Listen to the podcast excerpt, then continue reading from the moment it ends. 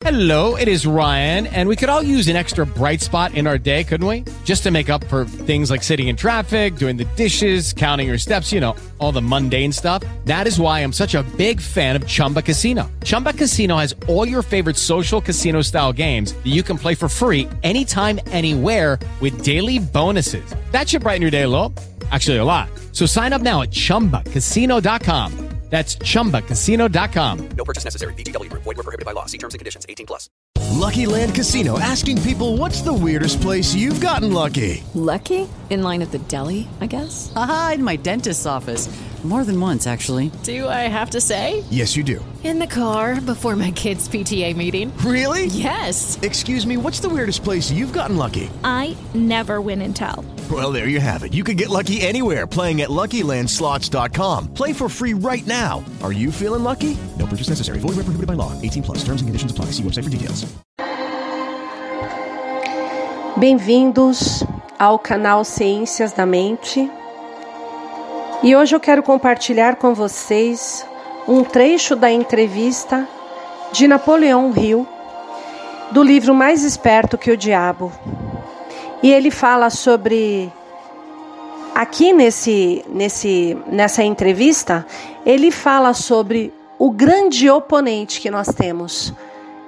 Nós temos um oponente, ele é interno. Todo oponente que se coloca sobre a nossa vida, impedindo de que a gente haja, de que nós tenhamos o resultado que nós precisamos em nossas vidas, ele é interno. E nessa entrevista, ele ele começa querendo descobrir qual é o código secreto pelo qual ele tem acesso aos nossos pensamentos. E o diabo responde: Você deve saber que eu controlo 98% das pessoas do seu mundo. E aí então, a pergunta de Napoleão Hill é: Como você assume o controle das mentes das pessoas? E a resposta vem.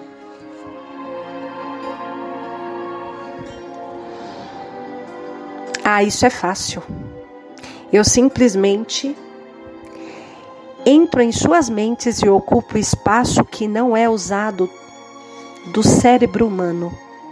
Eu planto as sementes do pensamento negativo nas mentes das pessoas e desta forma eu consigo ocupar e controlar o espaço. E então, insistentemente, Napoleão Hill fala, pergunta para ele: Vá em frente e me descreva os seus truques inteligentes.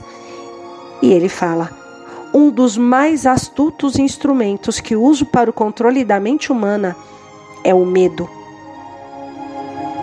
Planto a semente do medo nas mentes das pessoas e conforme essa, essas sementes germinam e crescem, pelo uso contínuo dos pensamentos negativos, controlo o espaço que elas ocupam.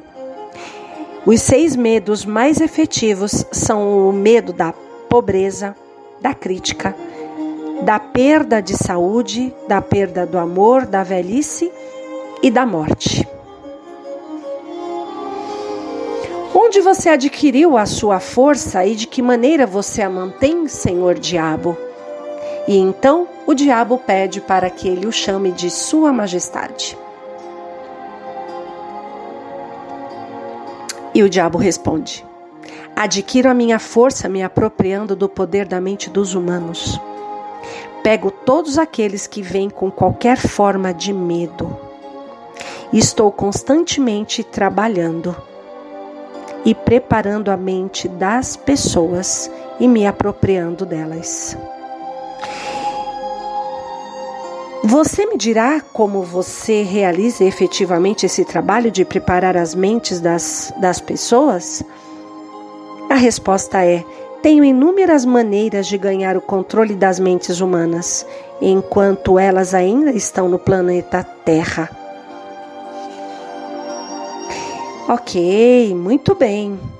Dentro desta questão, eu convido vocês a analisarem então como é que está sendo utilizado o espaço da sua mente. O que é que você tem preenchido? Com o que você tem preenchido?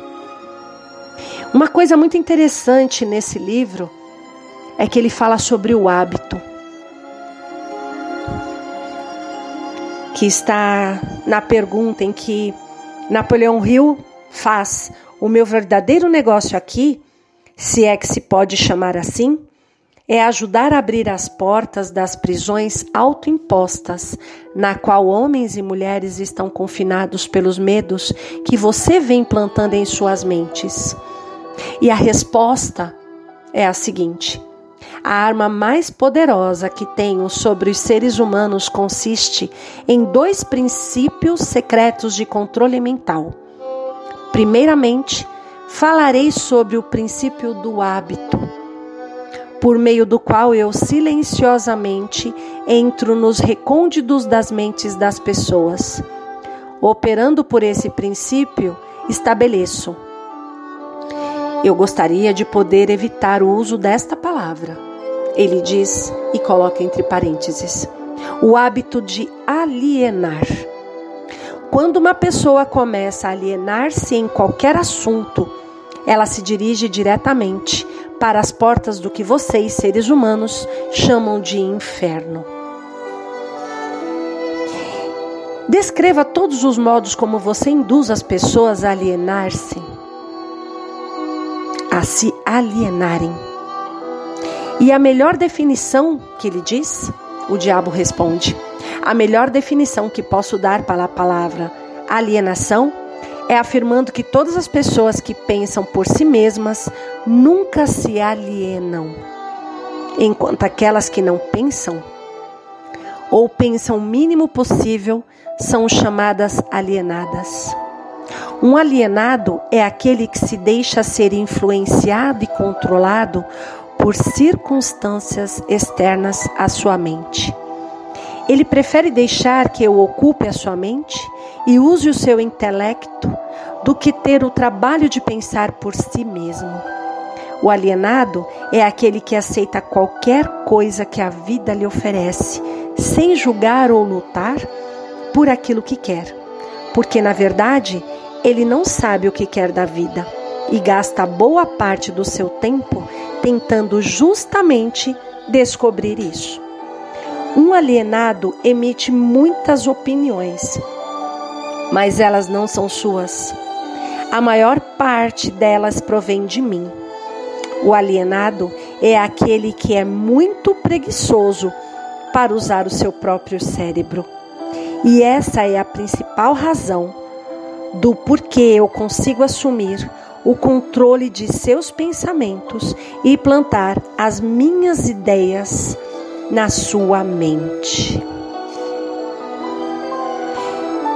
Então Napoleão Hill para e pensa e pergunta: Me parece que você faz qualquer coisa para que as pessoas não pensem, é isso?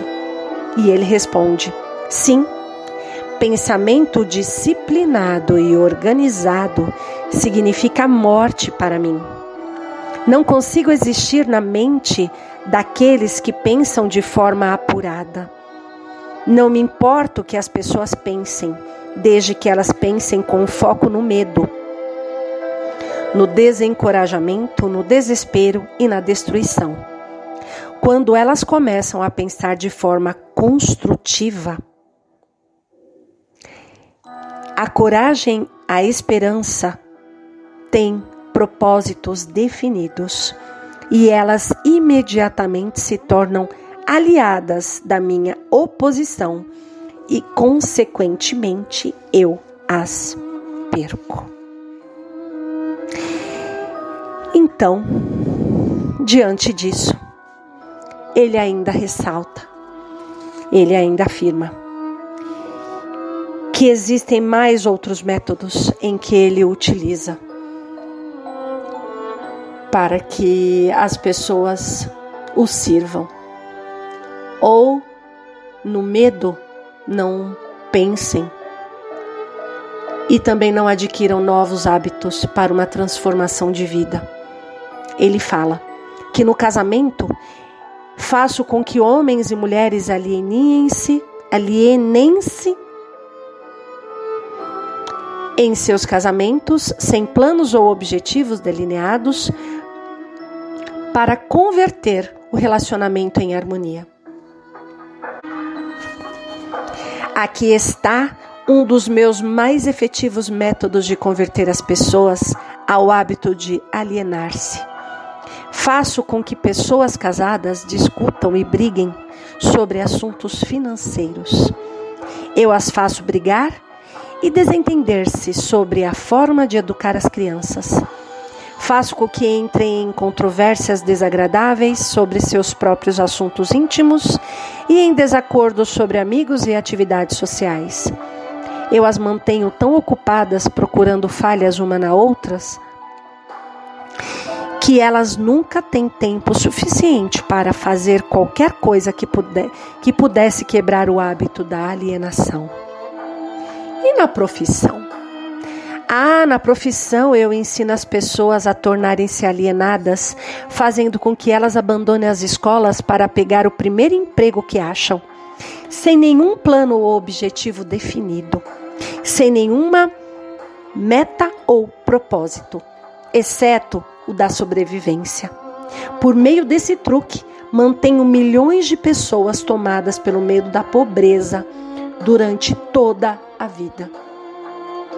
Por meio desse medo, eu as guio lentamente, mas sempre para a frente, até o ponto em que nenhum indivíduo consegue quebrar o hábito da alienação. E na poupança, em relação ao dinheiro, eu faço com que as pessoas gastem deliberadamente e que economizem o mínimo ou nada até que eu as tenho totalmente sobre sob o controle pelo medo da pobreza. Bom, Napoleão Hill então fala. E os pensamentos dominantes? E ele diz: Faço com que as pessoas alien, alienem-se, alienem-se, caindo no hábito de pensar negativamente. Isso leva a atos negativos e envolve as pessoas em controvérsias e preenche as suas mentes com temores. Pavimentado desta forma, o caminho para eu entrar e controlar as suas mentes. E quando eu entro, eu faço com que as pessoas pensem que esses pensamentos negativos são criações delas mesmas. Planto as sementes do pensamento negativo nas mentes das pessoas por meio do púlpito das igrejas, dos jornais, dos filmes, do rádio e de todos os outros meios de que a mídia se utiliza para chegar até a mente. Faço com que as pessoas me permitam tomar conta de seus pensamentos porque elas estão muito preguiçosas ou muito indiferentes para pensarem por si mesmas. Napoleão Hill então diz: Concluo pelo que você diz que a alienação e procrastinação são a mesma coisa, é verdade? Sim, isso é verdade. Qualquer hábito que leve uma pessoa a procrastinar, de tal forma que a pessoa deixe para depois tomar uma decisão definitiva, conduz ao hábito da alienação. E por fim, e não menos importante, mais duas mais duas entrevistas que são anotadas aqui por mim, que eu levo aqui para vocês, que acho muito importante. A pergunta dele é: o que você está dizendo leva-me a uma conclusão de que se alienar é uma fraqueza que inevitavelmente acaba em fracasso, seja por indivíduos, seja por nações? É isso que você está querendo me dizer que você prega? E ele responde: alienar-se é a causa mais comum de fracasso em qualquer momento da vida. Consigo controlar qualquer um que eu possa induzir a formar o hábito da alienação, seja qual for a área da atuação. As razões para isso são duas. Primeiro, o alienado fica tão vulnerável que consigo moldá-lo com as minhas próprias mãos e dar a forma que eu escolher a ele. Isso tudo porque a alienação destrói o poder da iniciativa individual. E segundo, o alienado não consegue buscar ajuda da minha oposição, porque a oposição não é atraída por nada que seja leve e inútil. E por fim, que eu achei extremamente importante e compartilho aqui com vocês, é a pergunta que faz com que você realmente pare e pense. Quem são alguns dos não alienados nos dias de hoje sobre os quais você não tem controle? E a resposta é: eu não tenho controle sobre nenhum não alienado, seja nos dias de hoje, seja no passado. Controlo os fracos, não aqueles que pensam por si mesmos. E agora eu convido vocês a dominarem as suas próprias mentes com novos hábitos. Eu convido vocês agora a implantarem a certeza absoluta do que desejam na vida e traçarem um plano, um plano de ação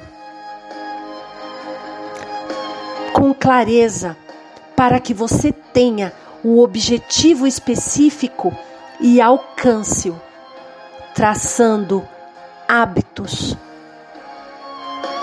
Talvez agora esses hábitos eles possam ser imperceptíveis, mas mude a sua conduta.